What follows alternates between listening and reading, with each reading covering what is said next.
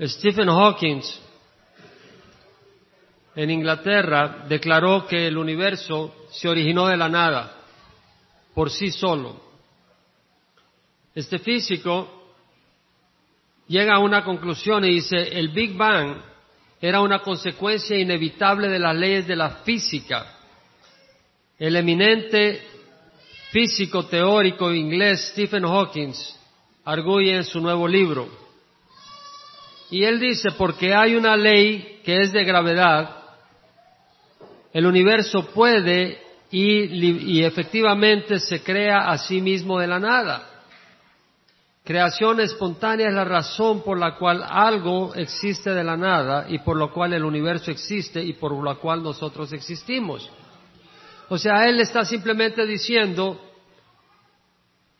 la ley de la gravedad es una prueba de que el universo se originó de la nada. Yo no sé cómo llega a esa conclusión porque existe la ley de la gravedad. Esa no es una conclusión científica realmente. Ese es, una, es un concepto filosófico que la evidencia no apoya. Los líderes del movimiento evolucionista han sido ateos. Isaac Asimov, un escritor prolífico en los Estados Unidos que ya falleció, era ateo de la Universidad de Boston. Stephen Jay Gould, de la Universidad de Harvard, era ateo. Carl Sagan, eh, de la Universidad de Cornell, era ateo. Ernest Meyer, de la Universidad de Harvard, era ateo. Richard Dawkins, actualmente en la Universidad de Oxford, es ateo. Isaac Asimov dijo, yo soy ateo, no tengo la evidencia para probar que Dios no existe, pero no deseo perder mi tiempo. Bueno, si Dios existe, más vale la pena averiguar si existe y conocerle porque su vida depende de Él. La evolución es una creencia incapaz de explicar innumerables evidencias que demandan un creador. En la revista Time del año 2007, la, la portada decía lo que nos hace buenos o malos. Y tienen la foto de Mahatma Gandhi y de Adolf Hitler. Y dice, los humanos son las criaturas más nobles del planeta y las más salvajes. Y luego dice, la ciencia está descubriendo por qué, pero luego dice, no sabemos. Pero vea este artículo lo que dice. Lo que nos separa de las otras especies es nuestro alto sentido de la moralidad, un, entendimiento primario de lo bueno y lo malo, de lo correcto y de lo incorrecto. El juicio moral es inconsistente, perdón, es consistente de persona a persona, el juicio moral. Dice Mark Hauser, profesor de psicología de la Universidad de Harvard y autor de Mentes Morales. El comportamiento moral, sin embargo, está disperso por toda la gráfica. Las leyes que debemos, que conocemos y que intuitivamente sentimos no son las que siempre seguimos. En otras palabras, él dice, los animales no tienen un juicio moral. Cuando una zorra se come los huevitos de una gallina, esa zorra no se va a confesar ni se siente culpable, se la come con mucho gusto. Cuando una zorra se come un pollito, no se siente culpable. Pero cuando un hombre mata a un pequeño de cinco años, algo le dice que ha hecho algo malo. ¿Dónde está ese concepto? ¿Dónde está ese estándar? Es lo que conocemos como conciencia. Y ellos están tratando desde el punto de vista materialístico de determinar en la bioquímica la fuente de ese criterio y no lo hayan. Dice, los científicos no pueden responder esas preguntas, pero no ha parado de seguir buscando. Escaneos del cerebro, estudios de animales, investigaciones de comportamiento tribal, están buscando la respuesta en la bioquímica. Este año, en mayo, un estudio masivo confirma que todo ser humano es religioso por naturaleza. La religión resulta naturalmente, aún instintivamente para los seres humanos, dice este estudio. Un nuevo estudio masivo de culturas por todo el mundo. Tendemos a ver propósito en el mundo, dice el profesor Roger Trigg de la Universidad de Oxford. vemos una gente, pensamos que hay algo ahí aunque no lo podamos ver, y esto forja nuestra manera de pensar religiosa. El proyecto incorpora más de 40 estudios distintos por docena de investigadores buscando desde países de la China a Polonia y de Estados Unidos a la Micronesia. Y los estudios por todo el mundo resultan en, conclusiones similares, de que hay una creencia en la vida en el más allá. Los niños en particular encuentran muy fácil pensar en forma religiosa. ¿Por qué? Porque es algo natural al ser humano. Y aún los adultos saltan primero a explicaciones que implican un agente invisible. Es básico en la naturaleza humana. La religión, el, carácter religioso del hombre es natural, dice ese estudio. Bueno, ¿qué fue primero, el huevo o la gallina? A ver, ¿quién dice que fue primero el huevo? Puede levantar la mano. ¿Quién cree que fue la gallina? Ah, está bien. Bueno, los científicos tratan de investigar qué fue primero. Bueno, sabemos que para que haya un huevo se necesita una gallina y un gallo también. Y bueno, y para que haya una gallina y un gallo, tiene que haber un huevo. Está complicado a menos que crea que hay un creador que hizo la gallina. O pudo haber hecho primero el huevo, pero si hubiera hecho primero el huevo, el pobre pollito no tiene quien le cuide, así que lo más lógico que hizo la gallina, y eso es lo que dice Génesis. Ahora, mira lo que dicen los científicos. En la Universidad de Nottingham, en Inglaterra, en el año 2006 sacan un estudio que dice, ¿qué viene primero, el, pollo o el huevo? Y dicen, el pollo y el huevo, el, el debate ha sido resuelto. Un equipo hecho por un geneticista, un filósofo y un creador de pollo dicen haber encontrado la respuesta y la respuesta es el huevo. Y esta es la razón que dicen. La razón es que el material genético no cambia durante la vida de un animal. Es decir, un pájaro, si sufre cambios genéticos, no se va a convertir en un pollo. Entonces dice, lo que tuvo que haber ocurrido es que un pájaro, un ave, puso un huevo y ese huevo resultó ser huevo de pollo. Y nació el pollo. Porque si un canguro pone un huevo y de ese huevo nace un avestruz, ese huevo no es un huevo de canguro, es huevo de avestruz. Esa es la conclusión a la que llega un geneticista, un filósofo y un criador de pollo. Entonces dice, obviamente que fue primero el huevo. Bueno, qué sorpresa. El animal puso su huevo y dice, híjole, ya no es un huevo de lechuza, sino de pollo. ¿Quién me jugó la jugada acá? Pero después dijeron que era la gallina. Cuatro años después dijeron que era la gallina y la razón es que encontraron que hay cierta proteína necesaria para la cáscara del huevo que se produce en los ovarios de la gallina. Entonces dijeron, bueno, para la cáscara del huevo se necesita esta proteína que se produce en el ovario de la gallina, entonces tenía que ser la gallina, entonces tuvo que ser primero la gallina. Hmm.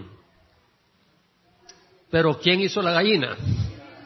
Ese es el problema, siempre se quedan sin respuesta. Entonces dice, la gallina, pero después dicen, pero tal vez no. Sin embargo, el artículo del periódico dice, científicos resuelven el problema del huevo y la gallina. Y después dicen que no. Entonces la gente que solo lee los encabezados ahí en Estados Unidos cree todo lo que dicen los encabezados, pero cuando empieza a leer el contenido con un ojo crítico, usted dice, me estás haciendo bailar. Para creer en evolución se requiere fe. Y para creer en creacionismo se cree fe. Porque si usted llega donde un evolucionista le dice, oye, dime tú, ¿crees tú en evolución? Sí, creo en evolución. Pero ¿por qué no veo evolución ahora? ¿Por qué no veo las especies evolucionando ahora? Y te dice, bueno, porque evolución ocurre muy lentamente, tan lentamente que no la puedes ver. Entonces uno dice, bueno, entonces evolución se debería de ver en el registro fósil, en las capas sedimentarias, en los estratos sedimentarios. ¿Por qué no se ve? Ya no tiene respuesta. Entonces vienen los neodarwinistas y, los post-neodarwinistas dicen, bueno, evolución no se ve en el registro fósil porque hubieron cambios radicales cromosomales, donde una especie dio un salto grande. Y esos saltos fueron poblaciones muy pequeñas y muy inestables, por lo cual no dejaron registro en el registro fósil. Y después de unos dos, tres o cuatro saltos apareció la otra especie. Entonces, si evolución es tan rápida, decimos, ¿por qué no la vemos ahora? Se queda sin respuesta. Entonces, para creer en evolución del universo, nadie estuvo ahí, como le dijo el Señor a Job, ¿dónde estabas tú cuando yo echaba los cimientos de la tierra? Nadie estuvo ahí cuando Dios creó el universo. Creacionismo. Para creer que Dios creó el universo hace seis mil años, se requiere fe. Pero, le quiero decir algo, la gente ha visto creación.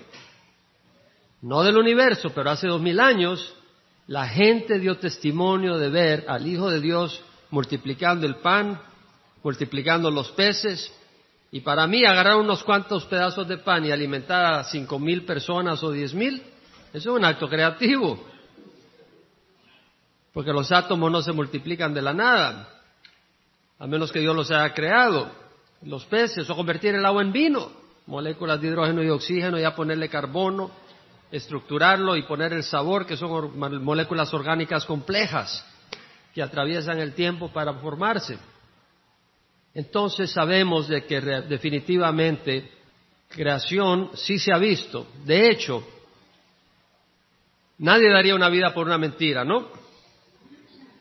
¿Daría usted una vida por una mentira? Mucha gente lo hace porque no sabe que es una mentira. Si alguien llega a mi casa y me dice, Jaime, tengo cien mil dólares, te los quiero donar para el ministerio. Ah, de veras, sí, sí, para que pueda servir a Dios, me tienes que acompañar a tal lugar. Eh, y bueno, y voy y ahí me matan. Me di la vida por una mentira. No sabía, ¿no? Pero di la vida por una mentira, fui ahí y me mató. Sin embargo, los seguidores de Jesucristo, los apóstoles, sabían que Jesús iba a morir. Él se los dijo. Él no lo querían, ellos no lo querían aceptar. Jesús les dijo que iba a resucitar. Ellos eh, oían eso, pero no entendían lo que estaba pasando. Cuando Jesús murió se deprimieron tanto que prácticamente tiraron la toalla y estaban muy deprimidos. Al tercer día Jesús resucitó. Se dieron cuenta que Jesús no era un loco, porque podían haber pensado cualquiera, bueno, este es un loco, por eso decía que iba a morir y resucitar. Cuando murió, bueno, se los había dicho, pero que iba a resucitar. Si no había resucitado, hubieran dicho, él, fue una persona confundida, era un loco, una persona inestable. Pero Jesús resucitó y ellos dieron sus vidas. A Pedro lo colgaron pies arriba y lo crucificaron. A Pablo le cortaron la cabeza. A Santiago lo mataron Herodes. Es decir, los testigos oculares de Jesucristo que vieron la creación, no la creación del universo del hombre, pero vieron actos creativos y oyeron las palabras de Jesús y el testimonio de Jesús que dio testimonio de la creación. Jesús hizo mucha referencia a la creación. Ellos dieron sus vidas. No pudieron haber dado la vida por una mentira porque sabía que pudieron confirmar que no era una mentira. Y lo que quiero decir es que tenemos evidencias de que el Creador caminó hace dos mil años y podemos creer en creación desde ese punto de vista. Ahora, ¿qué piensa usted? Bueno, no necesita depender de la opinión de otros, usted mismo puede buscar y encontrar la verdad. La clave en la hipótesis sobre orígenes es ver qué hipótesis se, acopla mejor a la evidencia natural y científica que nos rodea.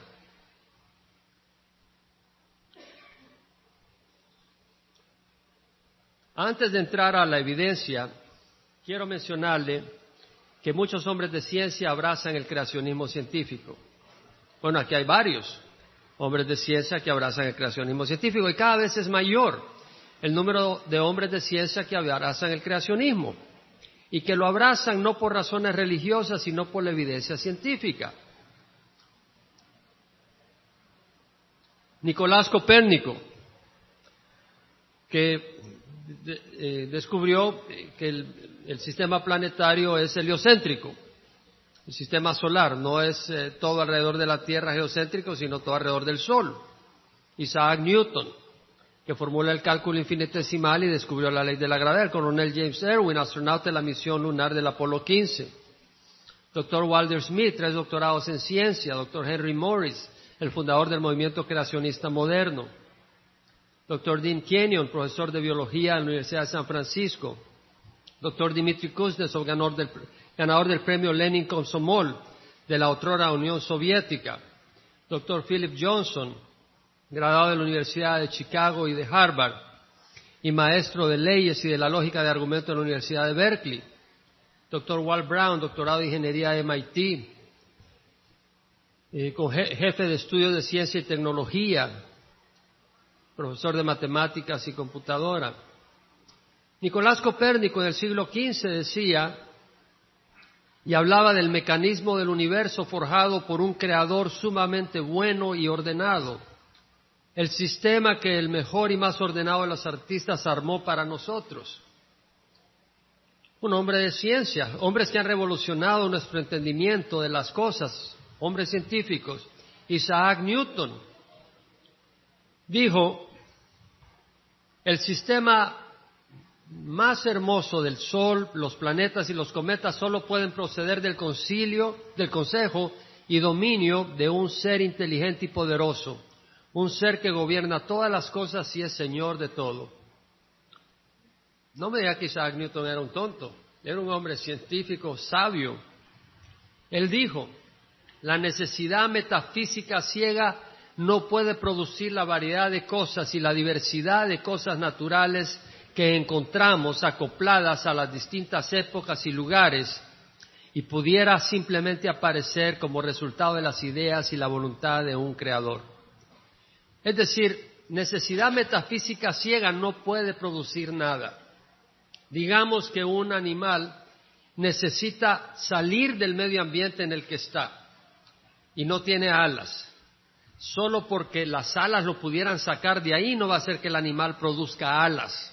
Eso es lo que está diciendo en pocas palabras. Aplicamos el concepto de Newton.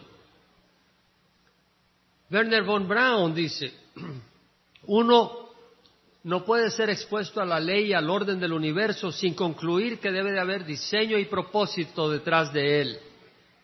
Mis experiencias con la ciencia me, llevaron a Dios. Ellos retan a la ciencia que pruebe la existencia de Dios.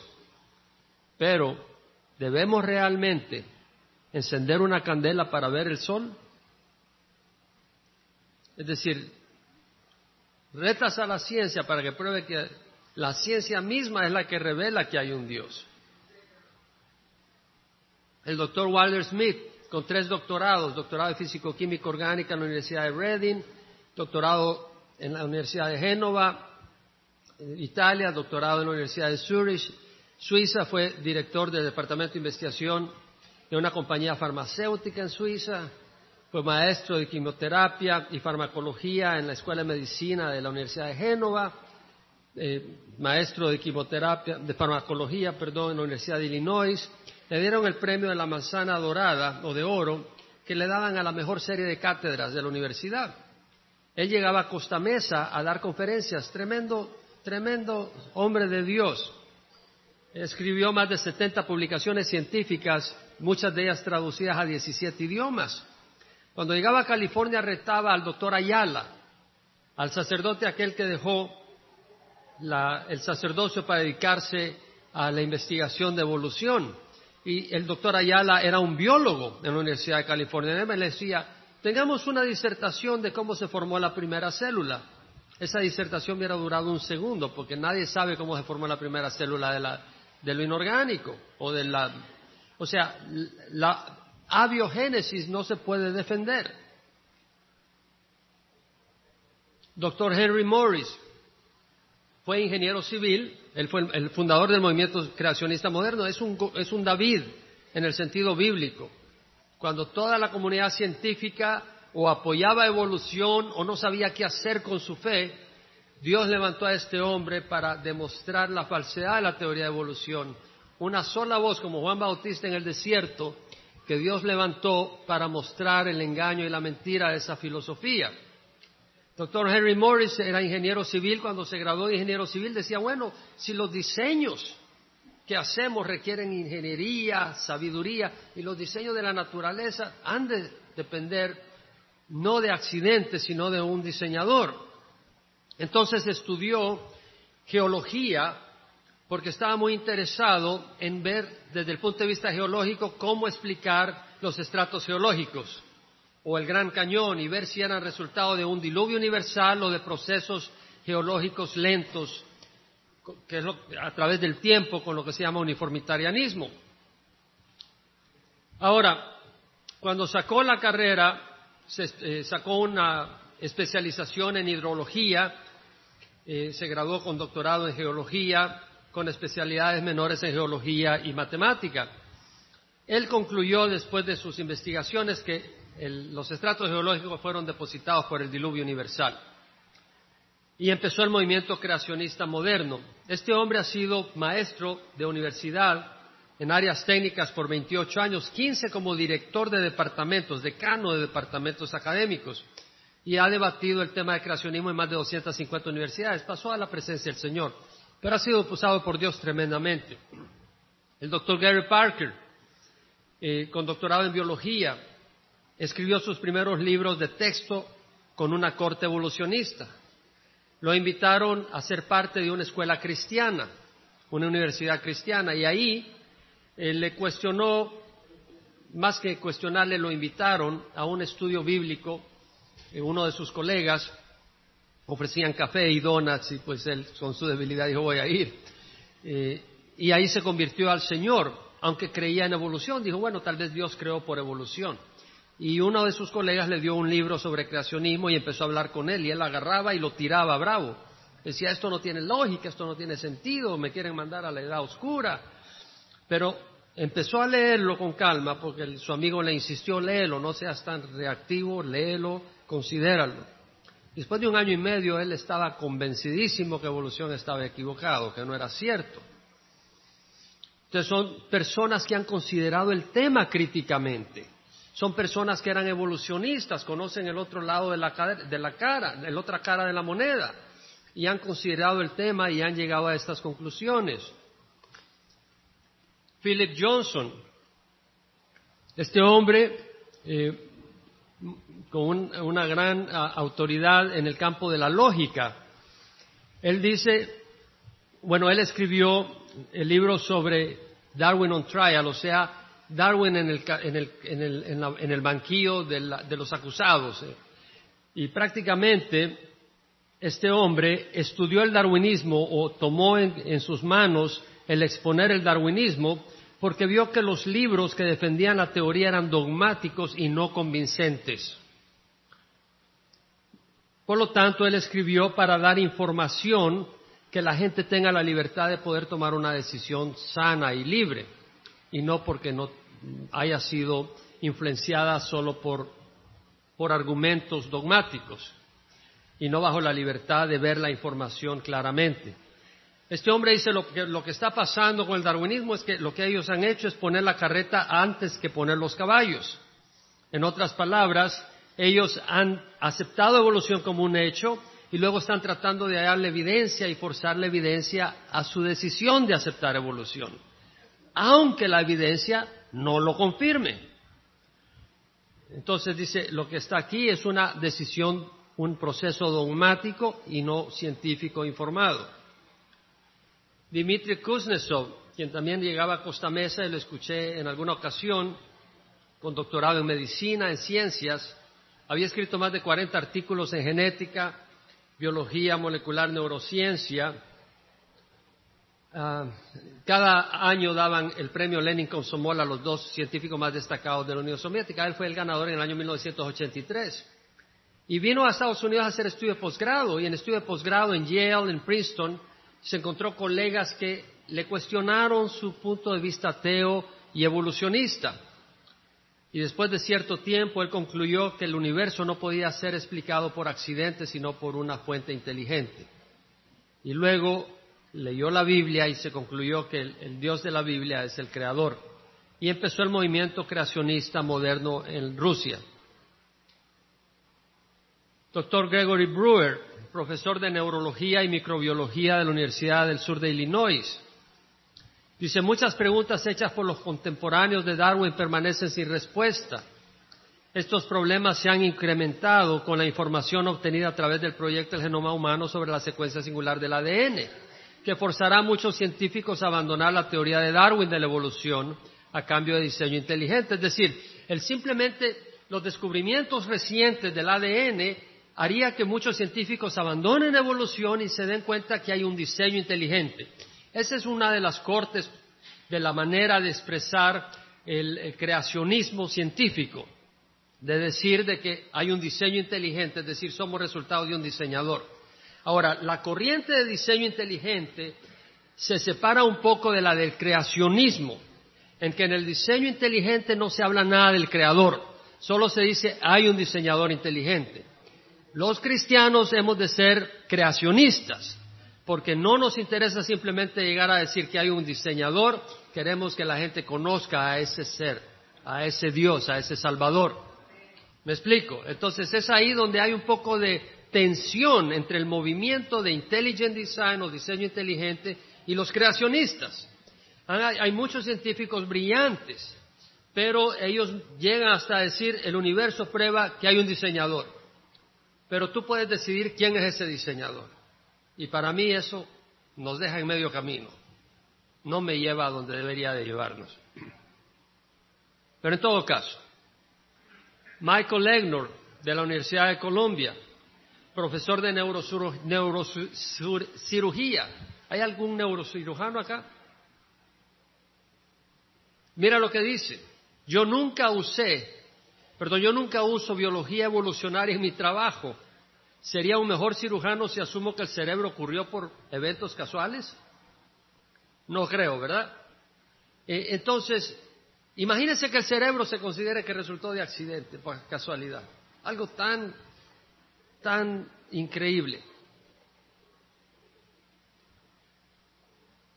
¿Qué de los científicos que creen en evolución? Bueno, no todos son perfectos, ¿verdad? De hecho, nadie es perfecto excepto el Señor. Siempre revisan sus hipótesis, constantemente se están revisando las hipótesis. Y no todos han evaluado críticamente evolución. Y si un grupo numeroso cree en evolución, no por eso es verdad. Si la mayoría dice que estas paredes son negras, no por eso la pared va a ser negra. La verdad es verdad, sea que lo crea la mayoría o la minoría. Tenemos que entender eso. Galileo Galilei dijo en cuestiones de ciencia, la autoridad de mil no vale o no es equivalente al razonamiento sencillo de una persona. Es decir, una persona que está razonando libremente, sanamente y claramente, su raciocinio es muy superior al raciocinio de mil o diez mil personas que no están pensando. Veamos lo que declara la naturaleza. La naturaleza es un escenario lleno de orden, diseño y belleza. ¿Son el orden y la belleza testigos silenciosos de una explosión? ¿O son testimonio de un, de un diseño inteligente?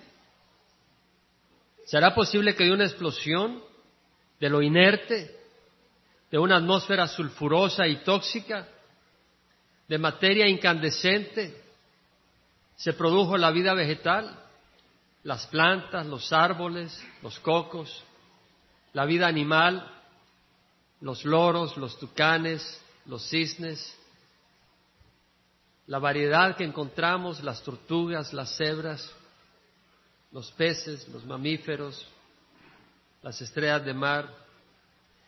Veamos el camuflaje de esta rana. Qué increíble. Realmente Dios ha diseñado variabilidad en las distintas especies. No es casualidad, esa variabilidad no es por mutaciones genéticas. Y esa variabilidad está diseñada para que se exprese. Cada especie puede expresarse en muchas variedades. Y Dios conoce los medios ambientes que hay en la naturaleza porque los ha creado. Entonces ha puesto variabilidades en esta especie de manera que una de ellas se va a expresar sorprendentemente de tal manera que la piel de esa, de esa criatura es igual en color que el ambiente en donde va a vivir. Eso no, no podemos decir gloria a Dios. Gloria a Dios.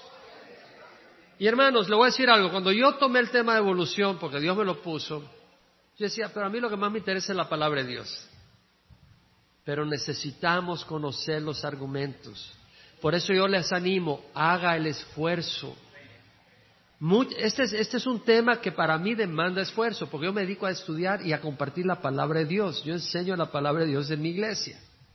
Yo comparto la palabra de Dios y mañana voy a compartir la palabra de Dios los últimos dos sesiones. La palabra de Dios es lo que me apasiona. Pero ¿sabe qué? Hay millones y millones de personas que si usted empieza a hablar la palabra de Dios no quiere oír nada de usted. Pero usted puede empezar con argumentos lógicos para decirle, hay un creador. Y ahí ya están dispuestos a oír un poco más de lo que pueda decirle. En una ocasión hablaba con un hombre y mi colega pastor le dijo, cree en Jesucristo que te va a sanar. Y se le quedó mirando. Bueno, ¿y quién es Jesús? Y le dije, estábamos en un hospital. Y cuando ya salíamos, lo vi a este hombre en camilla y le dije, espérate. Y empecé a hablar con él. Dije, ¿ves este edificio? Sí, me dice. Tuvo un arquitecto, ¿no crees? Sí. Bueno, tu cuerpo tuvo un diseñador y es mucho más complejo que este edificio. Y empecé a hablarle de creacionismo. Y después lo llevé a la palabra de Dios. A la hora ese hombre había recibido a Jesucristo. Gloria a Dios. Tenemos que entender cómo está la gente. La palabra de Dios es poderosa. Pero Pablo dice que él era un griego para el griego, un judío para el judío. Y no vamos a venir con argumentos para decir voy a descansar en mis argumentos y no en Dios. No estoy hablando de eso. Pero usted tiene una cabeza y vamos a adorar a Dios con el corazón, con nuestra mente, con nuestras fuerzas, pero con nuestra mente también. Y Dios le ha dado a cada uno de nosotros una mente para considerar las cosas intelectualmente y poder descubrir a Dios a través de lo que pensamos y vemos. Veamos las relaciones simbióticas. Este camaroncito le limpia los dientes a esta anguila. Ahora, la anguila se pasa comiendo peces y todo eso, pero a este camaroncito lo deja tranquilo porque le hace la limpieza de sus dientes, dentista. Entonces no se come al camaroncito y el camaroncito no tiene miedo de limpiarle los dientes a la anguila porque sabe intuitivamente que no se lo va a comer. Hay especies donde las dos especies dependen una de la otra. En la biología existe y en el reino animal existe. Ahora acuérdese que el reino animal no está dividido en animales racionales y animales irracionales. Eso no es así. Yo no soy un animal.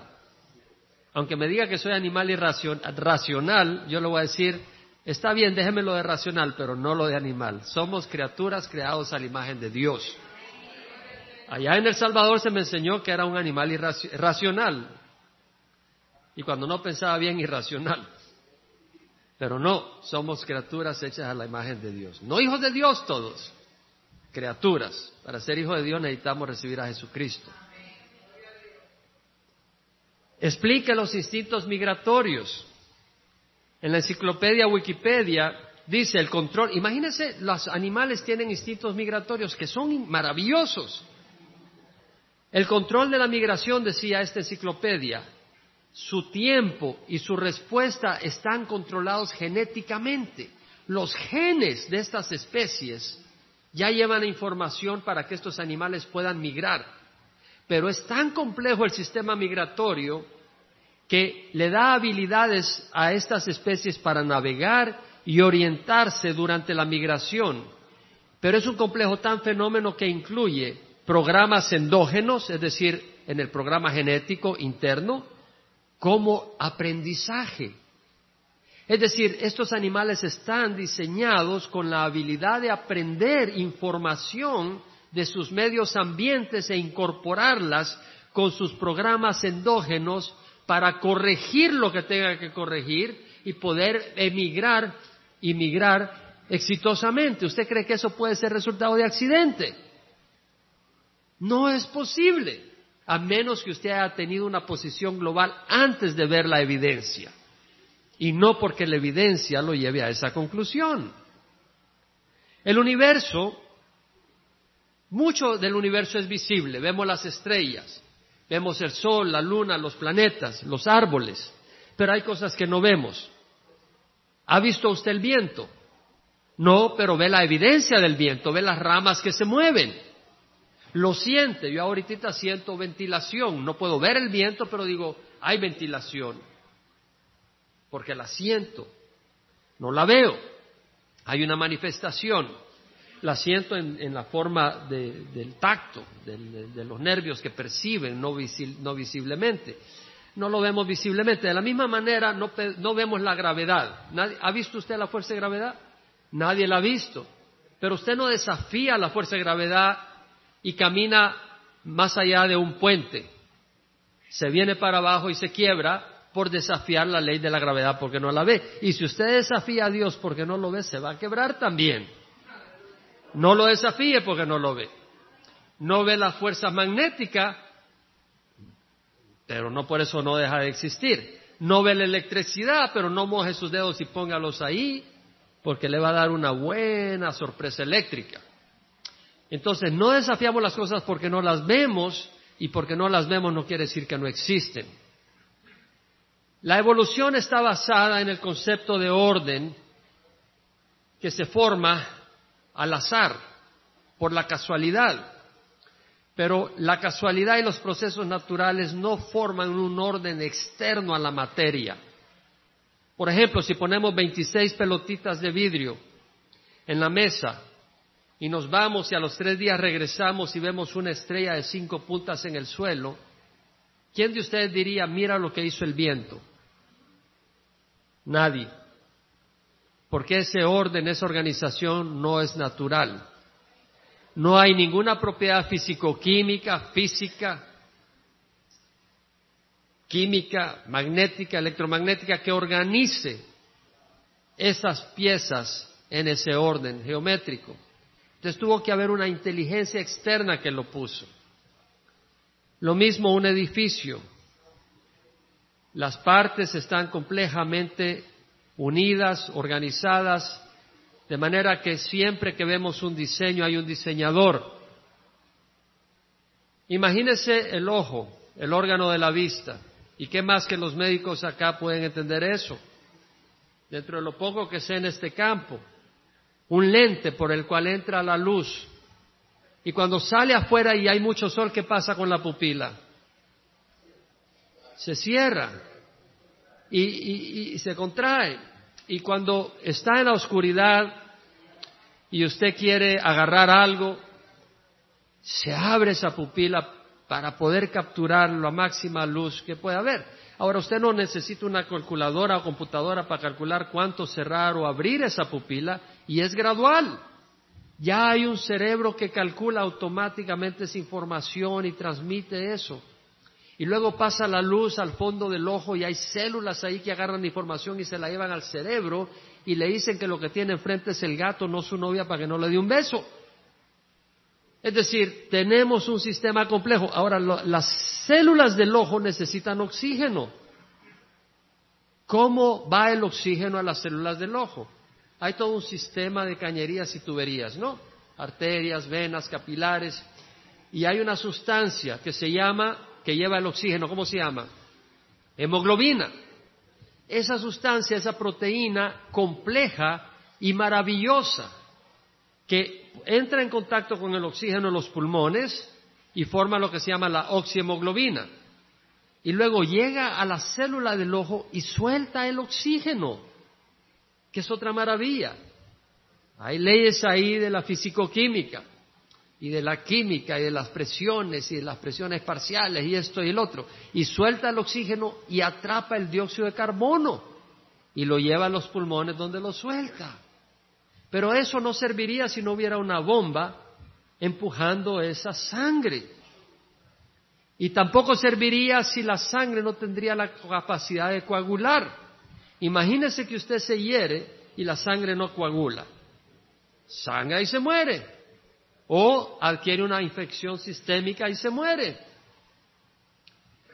Todo eso vemos un propósito, un diseño increíble. Y luego esos dos ojos no son uno, sino dos. Y hay un propósito.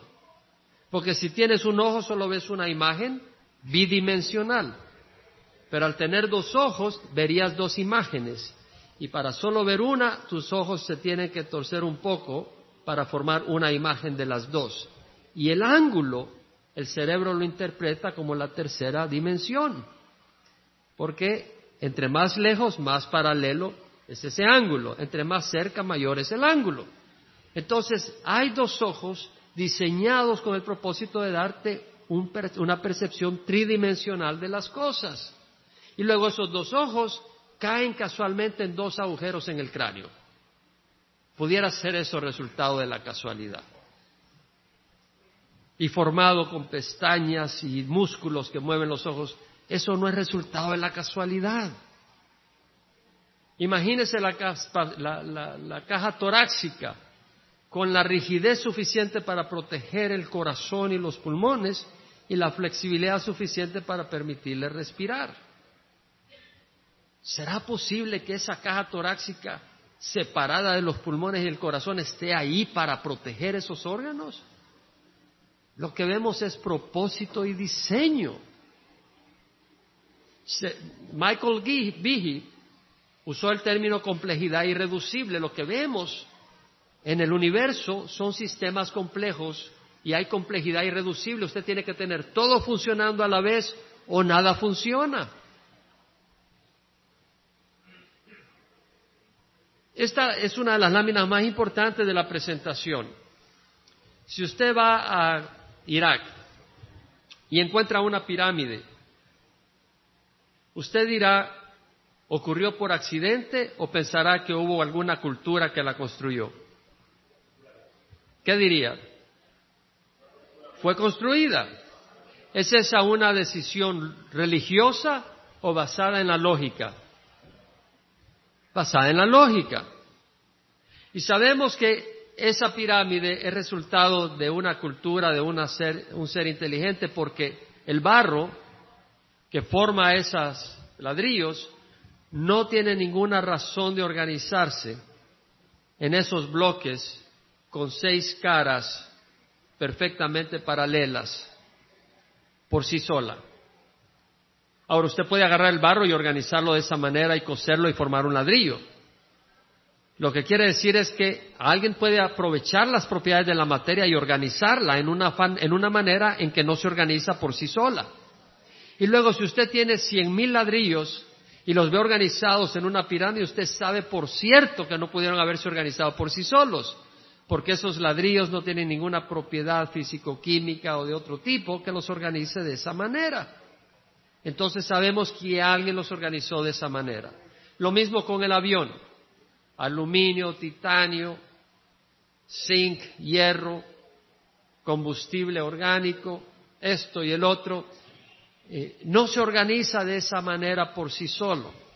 Pero alguien que conoce algunos principios de aerodinámica, que conoce principios físicos, que conoce que el aluminio se puede malear y por ser maleable lo puede formar láminas, le puede dar cierta forma, puede organizar ciertas piezas y crear cierta fuerza y con la combustión y se genera una corriente de aire y eso origina una presión hacia arriba que levanta el avión. Entonces usted conoce las propiedades de la materia y la organiza para producir una máquina voladora. Óigame bien, Óigame bien acá. La vida no existe en los átomos. La vida es el resultado de la organización de los átomos en una complejidad reproducible. ¿Sí me explico? La vida no existe en los átomos. Y, óigame bien, los átomos no tienen la tendencia natural de organizarse en las moléculas de la vida. Así como el barro no tiene la tendencia natural de organizarse en ladrillos por sí solo, así como el aluminio, el titanio, los hidrocarbonos, no tienen la tendencia de organizarse de la manera que aparecen en el avión, alguien conociendo las propiedades de esos átomos los organizó formando las primeras células de todos los organismos vivos y las organizó de manera que esas células sean autorreproducibles. ¿Es claro este concepto?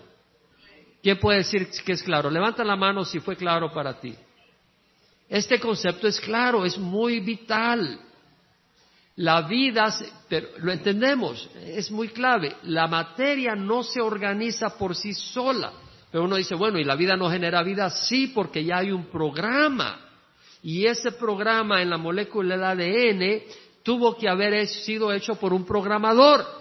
No se organizó, es como pensar que el programa de computadora se organizó por sí solo. No, hubo un programador. La molécula del ADN es un programa, es un código que está incluido ahí y alguien lo organizó aprovechando las propiedades de la materia para formar una pieza autorreproducible.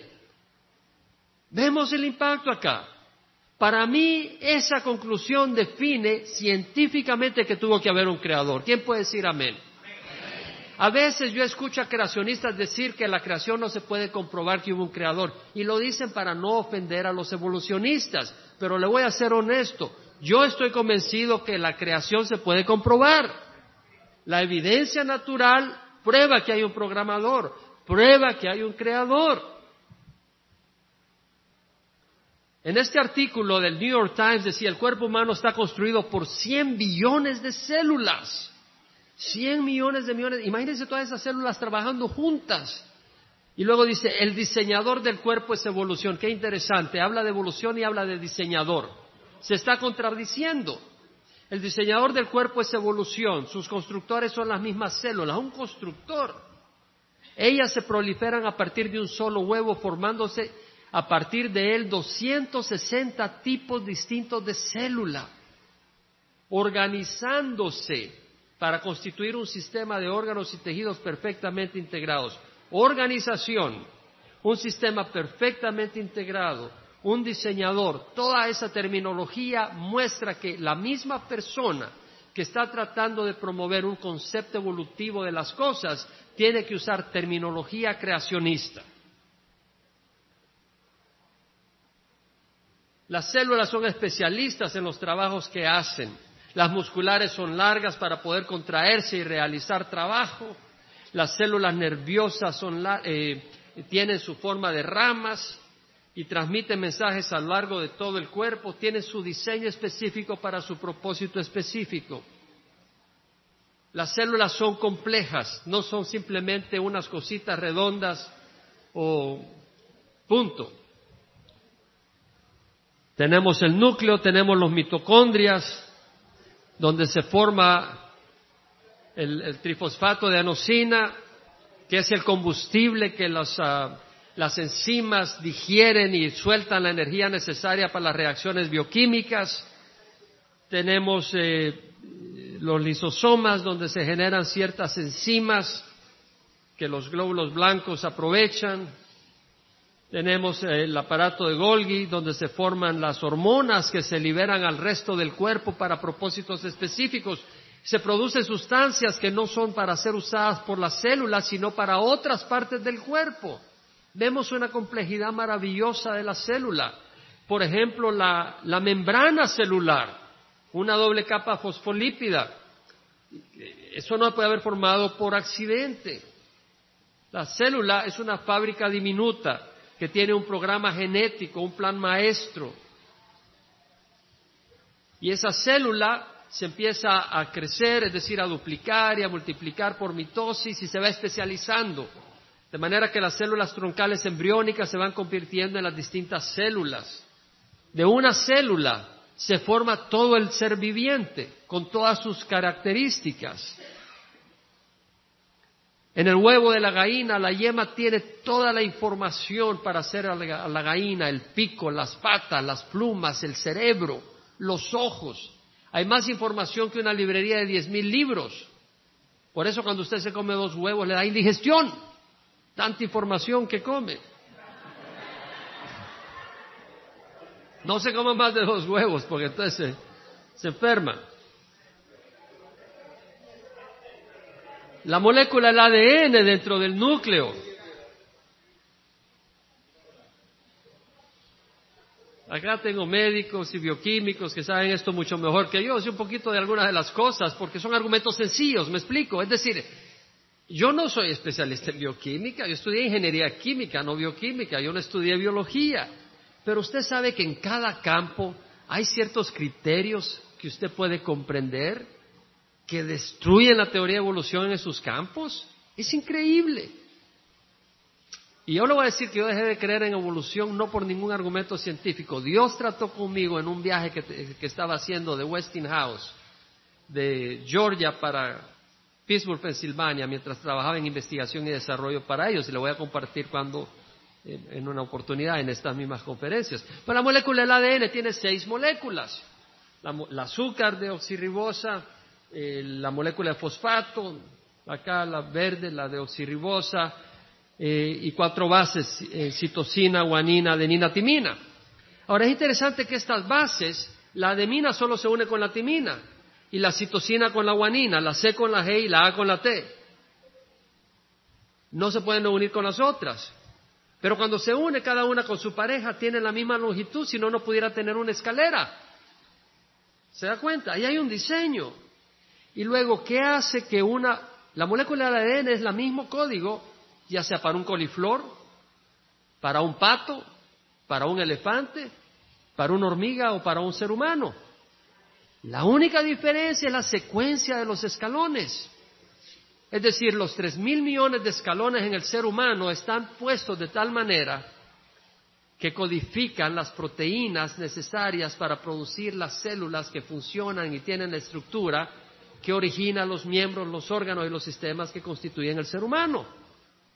O si la secuencia es distinta, va a tener las, va a tener las, va, va a determinar otros aminoácidos, otras proteínas que van a formar otras estructuras y otras funciones que originan otras especies.